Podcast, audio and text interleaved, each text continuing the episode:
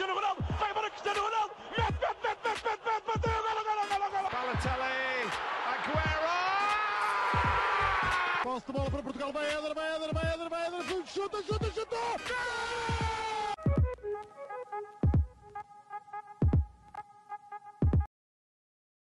Olá, sejam muito bem-vindos a mais um episódio do nosso podcast do Sparenca, ou podcast do Euro 2020, porque agora só falamos do Euro. E hoje estamos aqui para fazer a análise dos quartos de final, uh, que, a meu ver, não houve assim nenhuma surpresa. Uh, no meu caso, acertei todos os que passavam, uh, mas houve aqui malta que não acertou tudo. Mas antes disso, vamos a, ao grande jogo, ou aquilo que seria o maior jogo desta, desta fase, do Itália-Bélgica que muitos considerariam, visto as equipas que ainda estão em competição, que este seria já uma final antecipada. Portanto, Rocha, o que é que achaste deste jogo? Bem, olá a todos, antes de mais. Um, sim, isso claramente que era o, assim, o, o jogo de cartaz um, destes, destes quartos de final. Um, e acho que acaba por, por ser, enquadrar com isso embora talvez esperasse um pouco mais da Bélgica, um, o, o De Bruyne jogou mais ou menos lesionado. Ele depois disse que tinha estava com um problema qualquer no acho que era no tendão daqueles, não tenho bem certeza, um, mas estava lesionado, portanto um, notou-se um pouco que não estava a 100%. Uh, Lukaku também não teve como, como nos habituou, um, muito por culpa dos centrais da, da, da Itália. Uh, Bonucci e Chiellini tiveram imperiais. Um, e a Itália acaba por ser um, um, uma justa vencedora. Uh, tiveram ainda um gol anulado por fora de jogo ao, ao Bonucci. Um, foi um, um gol mais ou menos confuso, até houve para aí dois ou três jogadores a estarem fora de jogo nesse lance. Uh, e portanto foi bem, foi bem anulado. Mas foi aos 13 minutos, ou seja, uma ameaça uh, bastante cedo do que é que poderia vir a ser o jogo. Depois o Barella e o Insigne fazem dois golos ainda na primeira parte e o Lukaku no fim um, ehm, diminui a vantagem uh, da Itália de penalti. A segunda parte foi claramente mais, mais calma. Um, ehm, houve só um remate à baliza ao todo e foi por parte da Itália. Um, ehm, e, e, foi também a Itália claramente a jogar, a jogar com o resultado. acho que em destaque nestes, nesta Itália, primeiro uh, o que seria o lesionado, Spinazzola, uh, que estava a ser claramente os melhores jogadores deste Euro uh, e que acaba por ter uma saída infeliz um, e de ficar por, por esta fase no, no Euro. Já se foi ele jogasse uma lesão de 5 a 6 meses de paragem. Exato. Eu acho que vai ser operado, inclusive. Um, portanto é, é bastante mau para o Spinazzola. A Itália pode muito bem chegar à final. Uh, ele era claramente um dos jogadores que merecia jogar esse final. Um, e também mau para, para o Mourinho, não é? Uh, ele também já veio, já veio dizer isso. Um, depois, em, ter, em, termos de entradas, uh, acho que foi a Itália, como disse, a jogar com o resultado. Uh, Cristante entrou para o lugar de Verratti, um, Toloi entrou para o lugar de Chiesa, ou seja, mais defensivo. Uh, e, foi depois de uma troca de, de, de, pontas de lança entre o Belotti e Immobile, esta que já é uma substituição uh, bastante regular na, na seleção italiana. Portanto, acho que foi um jogo bastante interessante. Um, não me surpreendeu, eu achava que a Itália uh, ia ganhar e até acertei o resultado 2-1. Mas já agora, Rodrigo, disseste que achas que nem todos acertámos. Quem é que errou algum jogo aqui destes? O Blanco disse que passou a República Checa. Ah, contra a Dinamarca. Ok. Yeah. Mas pronto, foi isso. Foi um grande jogo e acho que, que a Itália é claramente uma das favoritas a ganhar este Euro. Bem, vamos então passar aqui ao que não sabe acertar resultados, ou aqueles que passam Blanco. O que é que achaste deste jogo? Um! Foi um resultado então. E o Rocha acertámos os outros que passavam. É pá, está bem, mas isto foi roubado. A República Checa foi um assalto à mormão. E não foi. Mas já falamos sobre isso. Relativamente aqui ao Bélgica e Itália, epá, não levaram 4 ou 5 como eu gostaria, mas foi também um certo. Não vou dizer de mínimo, porque o jogo foi equilibrado, mas a Itália, a partir do momento em que se mete na frente, esteve sempre relativamente tranquila. Acho que o, O próprio penalti até surge, acho que já quando estão a ganhar 2 a 0, certo? O penalti surge quando já está a 2-0. Pronto, exatamente. Pois é, é logo a seguir, é no seguimento. Portanto, o que é que há a destacar na- nesta Itália é, hum, é aquele meio campo, obviamente, que o Jorginho a cada jogo que faz é uma masterclass. É o ataque pelas alas, que até quem começou a titular no Euro foi o Florenzi e agora trocou para o Di Lorenzo. Também depende do jogo e depende das características de cada Não, equipa. não. Porquê é que passou a ser o Di Lorenzo? Em primeiro lugar, porque o Florenzi se lesionou e, e passou a ser o Di Lorenzo. E depois porque o Di Lorenzo não vai tão para a frente como vai o Florenzi e porque faz aquilo que o Mancini quer, que é joga como um terceiro central muitas vezes, por isso é que joga o Di Lorenzo. Pois, enquanto no primeiro jogo contra a Turquia víamos que ia circulando o terceiro central entre o Florenzi e o Spinazzola, agora está sempre o Di Lorenzo para o Spinazzola poder fazer o que quiser, mas agora já não faz nada que está lesionado, infelizmente. E o que é que também há mais a destacar? É a titularidade do Chiesa, que o Rodrigo já vinha aqui a defender há muito tempo, a dizer que merecia, e, e sim, fez por merecer relativamente do jogo contra a Áustria até, o Insigne continua num grande nível. Uh, do lado da Bélgica, é destacar que é Lukaku mais 10, ou pelo menos era, até Doku ser titular, que Doku também foi a principal arma ofensiva da Bélgica contra a Itália, nos desequilíbrios. E, e é um pouco por aí. Foi, foi um jogo bastante equilibrado, mas acho que a Itália é uma justíssima vencedora.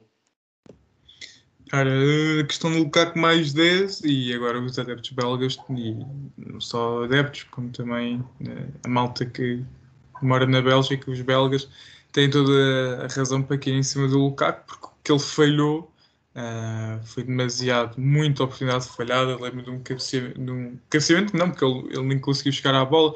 Um remate em que, com o Luís Alberto, o Lukaku consegue rematar contra o Spinazzola, portanto o Lukaku teve bastante apagado mas também, como o Rocha já referiu, muito mérito para aqueles que, a meu ver, estão a ser a melhor dupla de centrais do Euro. Ah, tivemos Pepe e Ruben Dias, mas se bem que houve muito mais trabalho por parte do Pepe do que Ruben Dias, estes dois não. Ah, estes dois trabalham os dois muito. Kelly já teve parado há algum tempo, mas voltou para este jogo ah, e mostrou que está num grande nível, apesar de, de sua idade.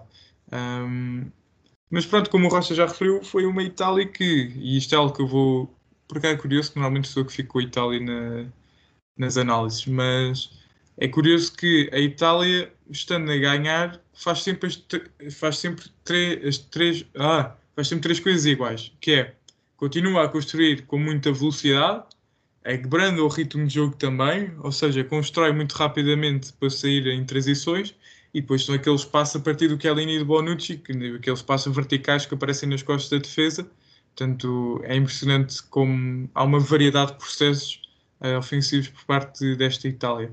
O meu destaque para neste jogo tem tipo a Jeremy Doku, como o Blanco já referiu, uh, a querer ele chamar a responsabilidade, uh, às vezes exagerou, a meu ver, mas muito bem. E está aqui um jovem, ele neste momento, se não me engano, está no Mónaco.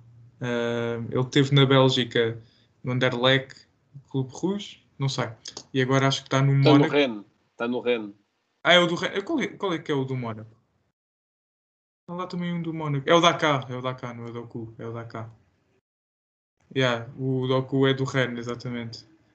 É o Dakar que é do, que é do Mónaco? Eu acho que não há nenhum no Mónaco. Eu acho que tu estás a falar do outro. O Dakar é o do Salzburgo, agora foi para o Leicester. Então qual é que é o do Mónaco? E agora é que quero descobrir. Mas, continuando. É uma Itália que vai agora apanhar a França pela, pela França, a Espanha pela frente. Uh, não sei, vamos ver. Uh, uma, estão, muito fortes, muito coesos. É muito difícil bater esta Itália, como se foi a partir de um, apenas de um penalti. Uh, um penalti discutível, a meu ver. Mas. Ah, o Diatá. É o Diatá, estava a confundir com o Diatá. mas pronto, vamos ver. Passando para o próximo jogo, o Suíça-Espanha, um jogo de loucos, mais um, a grande nível, portanto, Blanco, o que é que achaste deste jogo? Olha, deste jogo, o que é que se pode retirar é que, afinal, a Espanha não tem tanto gol como parecia ter, tinha aberto o catch-up e marcado 10 gols nos outros dois jogos, mas apanha uma equipa, vá, coesa em termos defensivos e eh, onde a principal figura nesse aspecto é Jan Sommer, obviamente, que fez acho que mais de 10 defesas durante o jogo, tirando os penaltis, e também só defendeu um, mas pronto. Uh, e esteve em grande, grande nível contra a Espanha. Portanto, também de destacar, lá está, aquele treinamento ofensivo da Suíça que causa sempre grande perigo, o Shaqiri, que é, que é o mestre daquilo, o Embolo e o melhor jogador da Suíça de todos os tempos, Aris Seferovic. Eu acho que estás a desprezar o Zubar, que é o jogador com mais assistências deste europeu. Calma, estava a falar do tridente, já ia passar para as aulas, mas sim, obviamente tenho de destacar o Zuber. Aliás, no jogo antes deste, do, do 3 assistentes, foi contra. Não, Foi não foi contra a França, foi, foi no último jogo da fase de grupos que ele deu 3 assistentes, foi contra a Foi Turquia. contra a foi. Turquia. Exatamente, foi contra a Turquia. E, aliás, é a partir da entrada do Zuber que a Suíça começa a aumentar o nível competitivo eh, pronto, bastante mais. Foi, ele, acho que foi titular pela primeira vez contra a Turquia. E, e pronto, acho que esta Suíça cai, mas cai de pé, eh, apesar de ser uma forma bonita de dizer perdeu na mesma, mas acho que uma equipa está sempre mais próxima de ganhar jogando bem. E, e acho que a Suíça fez isso mesmo, conseguiu anular a Espanha em, em certos processos. Obviamente que vamos ver estatísticas, eh, se calhar eh, a Espanha teve várias oportunidades que foram apenas negadas pelo guarda-redes, mas lá está, também está lá para alguma coisa. Eh, E destacar pela negativa o Zacaria, que por acaso até acho que é um bom jogador, mas este jogo, e também em parte contra a França quando entrou em campo, achei um pouco saído da coisa, especialmente neste jogo. Eh, e, não, e não digo só por causa do autogol, porque aquilo foi, pronto, aquilo é um ressalto que podia acontecer a qualquer momento, não, não tem nada a ver, é mesmo pela presença em jogo. Viu um pouco fora das marcações eh, e etc. E pronto, e destacar que ninguém naquelas duas equipas sabe bater penaltis, tirando o Daniel. E é isto. Rocha? Ah, bem, por onde é que é de começar? Ah, eu, di- eu diria que esta Espanha ah, é capaz de ser a seleção mais irregular no, no europeu. Ahm, porque, tal como o Blanco disse, nos últimos dois jogos marcou, marcou 10 golos. Ou melhor, nos últimos dois, antes deste contra a Suíça. Ahm, mas depois vinha de, de um empate contra a Polónia, outro empate contra a Suécia. Ahm, e aquele contra a Eslováquia foi, foi assim para fechar a fase de grupos, mas não, não espelha o, o, o que é esta Espanha. Um, e eu acho muito bem que esta Espanha podia ter perdido este jogo, Uh, principalmente um, se o Freuler não tivesse sido expulso um, quando faltavam quê? cerca de 15 minutos para acabar o jogo. Um, acabar os, os 90 minutos. O Shaqiri, uh, claro que é um motor daquele ataque a fazer, a fazer o gol de empate uh, da Suíça, com uma assistência do, do Freuler. Um, e depois disso, a Suíça até, até estava por cima na segunda parte, pelo menos em oportunidades. Um, a Espanha, claro que é uma, uma seleção que gosta de ter bola, uh, tem os jogadores para isso: Busquets, Pe Pedri, Coque. Uh, são todos jogadores que gostam de ter bola, que estão habituados a ter bola mesmo nos seus clubes, um, e portanto jogam confortavelmente assim. Uh, e a Suíça, mesmo com provavelmente os seus melhores jogadores e o capitão, uh, o Chaka de fora, uh, teve bastante bem. E eu penso sinceramente que se não fosse aquela expulsão do Foiler, que para mim não era expulsão, um, a Suíça podia ter saído daqui com, com um resultado diferente, porque o Sommer teve, como esteve em todo o Euro, monstruoso, a defender tudo. Não, não, a Espanha, no, no prolongamento, uh, fez oito remates à baliza, fez mais remates à baliza do que em 90 minutos, um, e muitos desses remates foram defesas do Sommer. Portanto, um, acho mesmo que a Suíça podia ter passado a Espanha se não fosse a expulsão. Um, e depois nos penaltis, pronto, uh, mesmo a Espanha sendo má, a Suíça conseguiu ser ainda pior. Uh, portanto, é, é, é, o que há. Também não se pode dizer que é injusto. A Espanha uh, criou as oportunidades, se calhar, para, para vencer no prolongamento, acabou por, por vencer nos penaltis e veremos como é que é daqui para a frente.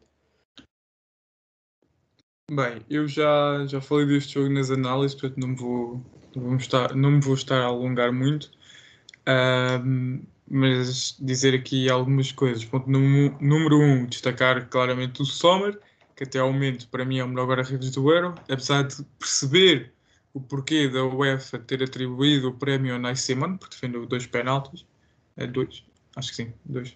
Um, e depois uma, uma curiosidade que é a Espanha espero que não seja o teu facto, Blanco, mas a Espanha até ao momento ainda não ganhou nenhum jogo nos 90 minutos.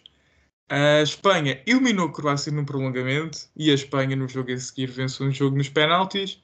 Uh, portanto, se isto for a lógica de Portugal, o próximo jogo será um 2-0 e a final depois deve ser assim um gol de Morata ou assim para, para, para escalar as críticas. Portanto, vamos ver o que é que acontece a esta Espanha, mas se quiserem ouvir a minha opinião sobre este jogo, já sabem, vão, vão até ao, ao Spotify, onde estão a sair as análises, onde, e depois podem ouvir. Pois mas ainda tens, chuba, só para dizer que ainda tem, a Espanha ainda assim, mesmo assim ainda deu aquele 5-0 à Eslováquia que Portugal não deu. Foi com um 3 é igual. É verdade. Um, e depois vamos aqui àquilo que para mim foi o jogo mais surpreendente, uh, porque sinceramente não esperava que esta Ucrânia levasse 4 da Inglaterra, mas Rocha, tu que apontas a Inglaterra para vencer este Euro, o que é que achaste do jogo? Num jogo em que Sancho finalmente foi titular. Sim, um, também fui eu fazer a análise deste jogo e foi um, a entrada de Sancho foi, foi claramente a surpresa. Uh, até porque, como, como eu disse na, na análise, uh, é de certa forma surpreendente como é que um jogador que tem 7 minutos em 4 jogos é depois a aposta para titular uh, num, num, jogo desta importância. ok, pode ter a ver com as características do jogo, mas ainda assim, um, ele que tinha sido já reclamado para ou entrar mais cedo ou ser titular em vários jogos de Inglaterra, um, acaba por ser aqui, se calhar, uma uma redenção do, do Southgate aos adeptos ingleses. Um, eu percebo quando dizes que foi, que foi uma surpresa. Também acho que se calhar 4-0 pode ser um, um resultado uh, de certa forma enganador, um, mas a Inglaterra foi cirúrgica como atacou. Uh, entrou a ganhar em ambas as partes. a Ucrânia saiu da primeira uh, a, a, conseguir e com esperanças de dar, de dar a volta ao jogo, uh, mas depois morreram na praia completamente no início da, da segunda parte, uh, quando o Maguire e o Kane fazem dois gols em 5 minutos. Eh, foi claramente uma facada nas costas à Ucrânia e eles a partir daí não, não recuperaram mais. Um, depois o, And o Anderson foi, foi mais um gol, pronto, acabou por chegar. Um, mas também podia não ter chegado. Um, e, e, a Ucrânia sentiu-se que, que, sentia que já não conseguia fazer mais do que o que fez. Aos 65 minutos, o Southgate começa a trocar jogadores, um, jogadores que tinham feito 90, 90 minutos em praticamente todos os jogos: uh, o Kane, o Phillips, o Sterling, um, e portanto já a preparar as meias finais. e sim, eu continuo a dizer que esta Inglaterra um, é, é, é, a candidata principal para mim e é que eu acho que vai ganhar. Um, e já agora, só dizer que ainda antes de nós termos feito as nossas previsões, um, eu já tinha dito que esta Inglaterra ia ser a, a campeã. A única coisa que me enganei é que disse que a final ia ser contra a Alemanha, mas posso dizer que os oitavos de final foram uma final antecipada. Oh, Rodrigo, ele vai dizer isso em todos os episódios, não vai? Pois tu cortas. Então, força, Blanco, o que é que achaste deste jogo? esperem só pela minha uh, sugestão cultural. Oh, meu Deus, ok. Uh, então, no Ucrânia e Inglaterra, olha, uh, concordo com o Rocha naquela questão de, do resultado poder ter sido um pouco enganador. No início havia ali muito espaço nas aulas da Ucrânia, que pronto, ainda por cima com Sancho e Sterling não há como não explorar, até podiam ter surgido gols mais cedo, mas a certo ponto a Ucrânia corrigiu isso e o jogo ficou meio equilibrado, só que lá está. Depois, eh, a Inglaterra eh, marcou, acho que o, o segundo do Kane, qual é que foi o do Kane que marcou de canto? Foi o primeiro ou o segundo? Acho que foi o segundo. Foi, foi o segundo, sim. Pois, sim. exato. Era essa a minha ideia. Pois, foi exato. do Sterling. Pois, porque foram dois gols de canto assim meio seguidos, exatamente. Foi, foi nessas bolas paradas que a Inglaterra conseguiu aumentar a vantagem e, como o Rocha disse, a partir daí foi knockout, saiu do jogo. O único que ainda tentava alguma, alguma coisa do lado da Ucrânia era o Yarmolenko, tentava muito. Uh, lá está, não é duelo, não implica algo físico, mas. Uh, agora vai faltar a palavra. Vá, vai ser devaneios individuais, tentar desequilibrar. E, E pronto, do lado inglês, destacar como é que uma equipa que tem Maguire titular ainda não sofreu gols no europeu. É preciso, tem aqui do, do treinador, obviamente. E acho que o Southgate, apesar de ser um treinador defensivo, fala muito bem. Uh, o Rice também, o que joga é muito, muito bom. Faz-me lembrar, uh, pronto, não é faz-me lembrar porque são na mesma altura, mas uh, tem características semelhantes ao Palhinha. É um jogador muito destrutivo, mas também sabe construir. E o Calvin Phillips também é um, é um jogador que em teoria seria mais defensivo, ou quando Bielsa chega ao Leeds era mais defensivo e agora faz tudo no meio campo se for preciso. E, e acho também a destacar o Harry Kane, que já tinha aberto o catch-up contra, contra a Alemanha e agora parece, parece ir num bom caminho para marcar mais. De resto, uh, acho que foi totalmente merecida essa vitória, mas ainda assim, Inglaterra ganhar o europeu, hum, já, já vemos as previsões. Bem, eu acho que esta Inglaterra é claramente uma lição de como usar o, o duplo pivô defensivo, uh, porque Declan Rice e Calvin Phillips estão a trabalhar muito bem juntos uh, e as equipas de menor gabarito europeu e inglês uh, funcionarem muito bem, porque e vemos aqui Declan Rice do West Ham e Calvin Phillips do Leeds, portanto, muito, muito talento tem esta geração inglesa Uh, Phil Foden, Jack Grealish nem entraram. Uh, não sei. Uh, é muito, isto dá para, quase para fazer duas seleções inglesas que seriam candidatas a ganhar um europeu devido ao número de talento que têm e fora jogadores que, que, nem foram convocados. Basta olharmos para a posição de lateral direito, a quantidade de jogadores que existem.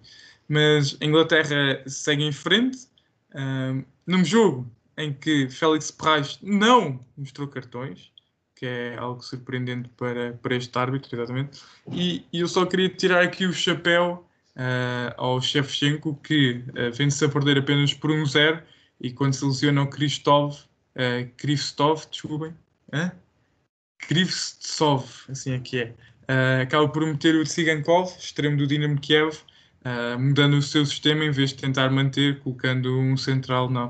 Depois também um bocado triste, aqueles três jogadores ucranianos que já com 4-0 iam para entrar. Félix Perrais não deu qualquer minuto de compensação. Uh, a bola acabou por não sair e os jogadores ucranianos acabaram por, uh, por não entrar. Portanto, passamos aqui para o último jogo. Dinamarca, República Checa, Dinamarca, assim é que é. Portanto, Blanco, como é que foi falhar este resultado? Um gamado, um gamado, gamadinho. Não, mas foi, foi um jogo bom de ver, foi eu que analisei, foi, foi um jogo equilibrado. Uh, foi um jogo onde, na primeira parte, houve oportunidades para ambos os lados, só que a Dinamarca foi muito mais eficaz. Por exemplo, adianta-se logo numa bola parada aos 5 minutos, e aí também é pura burrice na República Checa, porque há alguém que faz um movimento, acho que é o Kjaer, posiciona-se ao primeiro poste e leva com ele, em vez de levar só o dele, leva dois. Adivinha quem é que era o segundo? Era o que estava marcado de Ilanei. Pronto, aparece sozinho e é gol. De resto, depois até é a própria Chequia, se quiserem que assume mais o, o comando do jogo. O Patrick Chico também caía muito nas aulas e atacava mais por aí. A construção era com o duplo pivô na Rolls e Susek, uh, que depois até acaba por saltar com a entrada do Kremensic.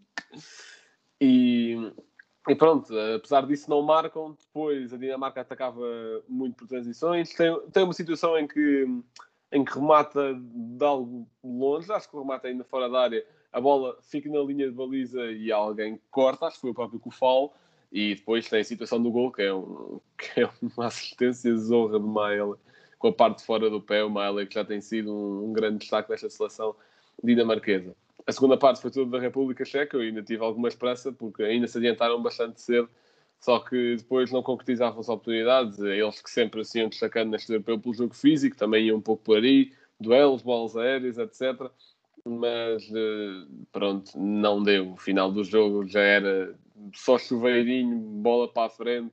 Eh, e destacar também nessa segunda parte a importância da entrada do Poulsen pelo lugar do Dolberg, que, que, estava muito importante nas transições e era a principal arma ofensiva da Dinamarca na segunda parte. Portanto, enfim, falhei esta previsão, mas há algo que eu ainda estou com fé que vai acontecer e que já vos digo nas previsões. Portanto, o Blanco vai pôr a Dinamarca a passar, mas uh, já lá vamos. Eu aqui uh, tendo que confessar que foi o único jogo do Euro do qual não vi qualquer minuto, uh, não consegui ver o jogo e então pronto, não tenho assim muito para dizer, a não ser eh, destacar o grande europeu que está a fazer o Maley, lateral da Atalanta, e o que está a jogar o, o Oiberg, no meio campo também é muito bom. Eh, está a ser um grande nível e depois uh, Poulsen, Dolberg finalmente a conseguir afirmar-se, a deixar Poulsen no banco. Uh, vamos ver. Uh, o Brathwaite também quando joga com a seleção dinamarquesa acontece um bocado aquilo que acontece com o Sepovic. Mas enfim, Rocha, o que é que achaste deste jogo? Bem, um, eu acho que o Blanco já fez o, o, resumo quase todo, portanto não vou estar aqui a acrescentar muitas mais coisas, mas acho que é, hum, não, foi, não foi exatamente para mim uma surpresa esta passagem de Dinamarca, pelo que eu tinha dito também, um, pelo que tinha sido a minha justificação de eu achar que a Dinamarca ia passar. Porque a República Checa, embora tenha Sofal, uh, Sosek, depende muito um, da finalização de Patrick Schick. Eu acho que a Dinamarca é, é uma seleção que acaba por ser mais completa. Um, tem na baliza Schmeichel, centrais Geir, Christensen e Westergaard são três grandes centrais. Um, Delan e Oibierg, uh, dois grandes médios. Mael está a ser também das maiores revelações neste Euro. Um, e depois na frente, Dolberg se conseguiu afirmar uh, e tendo ainda no banco o, o, o Poulsen, um, acaba por ser uma seleção bastante equilibrada e com muita qualidade e portanto não me surpreende nada esta passagem. Um, e, e, mas embora gostasse por um lado de ver a Dinamarca um, eventualmente a vencer, acho que vai acabar por ficar de fora na próxima fase. Portanto, feita a análise estes jogos, vamos então às nossas previsões. Uh, para mim, entre Itália e Espanha, passa a Itália por um zero. Um, vai ser um jogo complicado como sabemos, a Espanha vai ser um choque de estilos. Uma Espanha que gosta muito de ter bola, a Itália que em 6, 7 toques gosta de chegar à área e até mesmo a partir de um, quando faz aqueles passos verticais pelos centrais. Portanto, vai ser, acho eu, mais uma vez, um jogo bastante fechado um, e vai 1-0 para, para a Itália. Rocha, para ti. Um, eu também penso que acaba por ganhar a Itália e acho que vai ser um jogo mais fácil do que foi contra a Bélgica. Um, vou dizer uh, um 3-1 para a Itália. Eu só queria deixar aqui uma nota que eu já não jogo Fantasy, mas eu ainda tinha o Kane a capitão e ele fez-me 30 pontos na última jornada. Portanto, Blanco, uh, Itália Espanha. E há quem ainda vá ao Fantasy atualizar aquilo. Mas Itália e Espanha, vou, vou pelo Rocha. Acho que este vai ser um jogo um pouco mais fácil. Também porque a Espanha já provou que tem certa facilidade em ser anulada e por uma seleção tão rodada como a Itália, acho que vai dar um 2-0. Portanto, Blanco, Dinamarca e Inglaterra, e neste caso, em vez de dizer só o resultado, justifica. Então, eu como vos disse no, no coisa passado, eu tenho um sentimento que esta Inglaterra vai, vai entregar o campeonato a, um, a uma certa altura. E, e acho que enquadra na narrativa de. E depois o facto também vai ajudar a aliar esta coisa toda. Enquadra na narrativa de Dinamarca, seleção que ninguém dava nada, que perde o melhor jogador, ir à final. Portanto, aliando estes fatores, e como eu sei que o futebol é tudo menos previsível, portanto eu também posso estar aqui a mandar algo ao calhas, eu vou para a Dinamarca, até por algo que o Rocha disse, que é, mas isto também aplica-se no caso da Inglaterra, que é uma Dinamarca, é uma equipa lá está, equipa. É algo muito mais completo e coeso do que se calhar era a própria Ucrânia. Portanto, acho que é capaz de dar. Vamos ver. Blanco, tu és um romântico. Rocha. Uh, bem, aqui já sabem que eu que eu estou pela Inglaterra. Quer dizer, não é propriamente estar, mas uh, e já agora mostrar aqui uh, aos nossos telespectadores, não sei se já estão a ver, um, mas cá está. Seleção surpresa, Dinamarca e vencedor Inglaterra. Cola só isso no, cola só isso no quarto. MVP Grealish, nem joga. Calma. Imagina que ele faz uma grande meia final e final. Não vai ser MVP? Mas é, ele não joga aonde? Ele já jogou um, Não, não e quando eu, joga, quando joga é dos melhores jogadores. Atenção. É verdade, é verdade. Isso, claro. Agora, não podes dar um MVP de um euro a um jogador que fica num banco nos quartos de final, não faz nenhum minuto, por opção. Então, não é a opção dele, é a opção do treinador. Oh, boa, olha, também por aí qualquer Mas pessoa é vamos ver. MVP do euro. Vamos ver, vamos ver como é que ele faz na- nas meias finais e final. Agora, claro que eu pus isto assim porque achava que o Grealish ia ser claramente uma opção eh, titular do, do Southgate, mas pronto. eh, Olha, eu acho que o melhor revelação marcador- já não ganha o Sim, Bellingham. sim. Jogou- jogador revelação, acho que não vai ganhar o Bellingham. Melhor marcador, o Kane. Veremos. Veremos o que é que ele consegue fazer. Ahm, mas pronto, era só para mostrar, para mostrar isto. Ahm, mas eu acho que vai, vai passar a Inglaterra. Ahm, e, e acho que. Até porque a Inglaterra é, é uma seleção que nunca chegou à final. ah, e vê aqui uma grande oportunidade para, para tal. Ahm, e de certa forma, se a Itália eliminar a Espanha, um, também de se vingarem do, daquele Euro 2012, nos quartos de final, em que a Inglaterra foi eliminada, um, em, que, em que a Inglaterra também tinha uma, uma grande seleção, uh, mas não tão boa como, como tem neste ano, penso eu.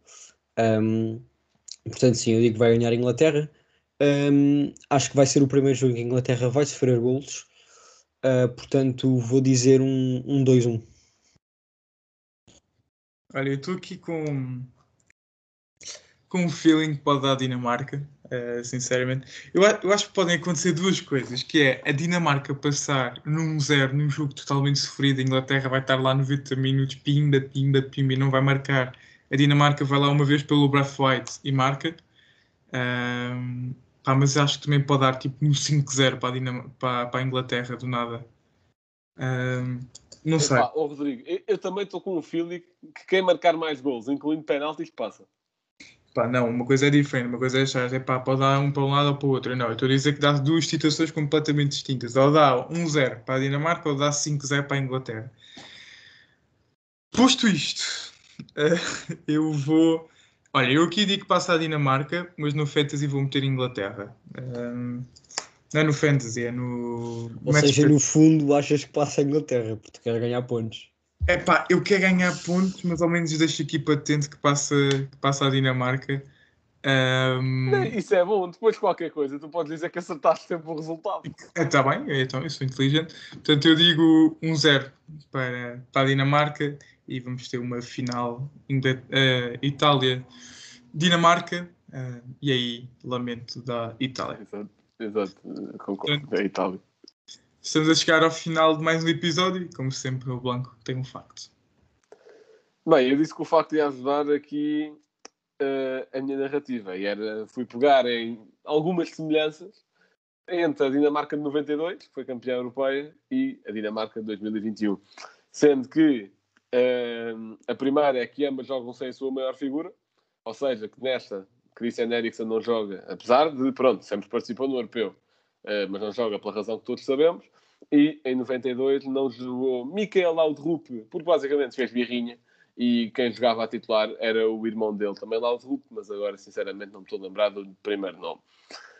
Segunda semelhança, tem um Michael na baliza, da mesma família, um Casper e um Peter. Casper agora e um Peter lá, que depois até passou pelo Sporting, inclusive, e foi campeão europeu pelo Manchester United, eh, em 92. E depois também havia, por acaso, eh, eu tinha visto isto num tweet e agora não encontrei esse tweet em específico, mas havia outra que era ambas tinham um Poulsen, ambas tinham um Larsen e ambas tinham outro, outro nome qualquer. Isto tudo nos jogadores mais utilizados. Só que, pronto, essa parte não tenho completa. Miguel, dá-nos lá um It's Coming Home. Desta vez é literalmente isso que eu vos vou dar. Portanto, cá está. Não sei se estão preparados. Isto é uma música de 20 de maio de 1996. Eh, isto foi feito por uma banda e por dois comediantes. Eh, mas é claramente as músicas mais conhecidas neste por Inglaterra, principalmente, pelos adeptos ingleses. Ehm, porque foi, foi uma música do, do Euro da, da altura, de 96, pro- precisamente, eh, em que eles basicamente dizem It's Coming Home, porque no fundo o futebol é de Inglaterra, ehm, foi lá que tudo começou, eh, e por isso é que eu também, de certa forma, estou pela seleção inglesa neste Euro, porque seria algo bonito de ver. ehm, e assim, pela primeira vez, estou aqui a sugerir uma música acho que nunca tinha acontecido. Mas vão ouvir, é uma música que também com o videoclipe, como estão a ver, tem bastantes momentos da seleção inglesa e é, é bonito. E portanto, eh, Rodrigo, o teu emplastro. Bem, eu quis fazer com um jogador que tivesse eh, uma nacionalidade que ainda está presente no Euro. Eu vou, e depois, porque curiosamente o clube onde ele estava a jogar, eh, o país de onde é esse clube, também ainda está no Euro. Eu falo de Pep Guardiola a jogar na Roma, no qual fez seis jogos, onde agora vai treinar o seu arquirrival José Mourinho. Portanto, acho que é o, o ideal para este momento. Chegamos ao final de mais um episódio. Eh, está quase a acabar o Euro, portanto, este podcast também vai acabar. Não estou a usar, eh, mas neste momento só gravamos, só gravamos sobre o Euro. Mas espero que tenham gostado, já sabem. Uh, basta ir ao nosso Instagram, tem lá os links todos para tudo e mais alguma coisa. Portanto, espero que tenham gostado, fiquem bem e até à próxima.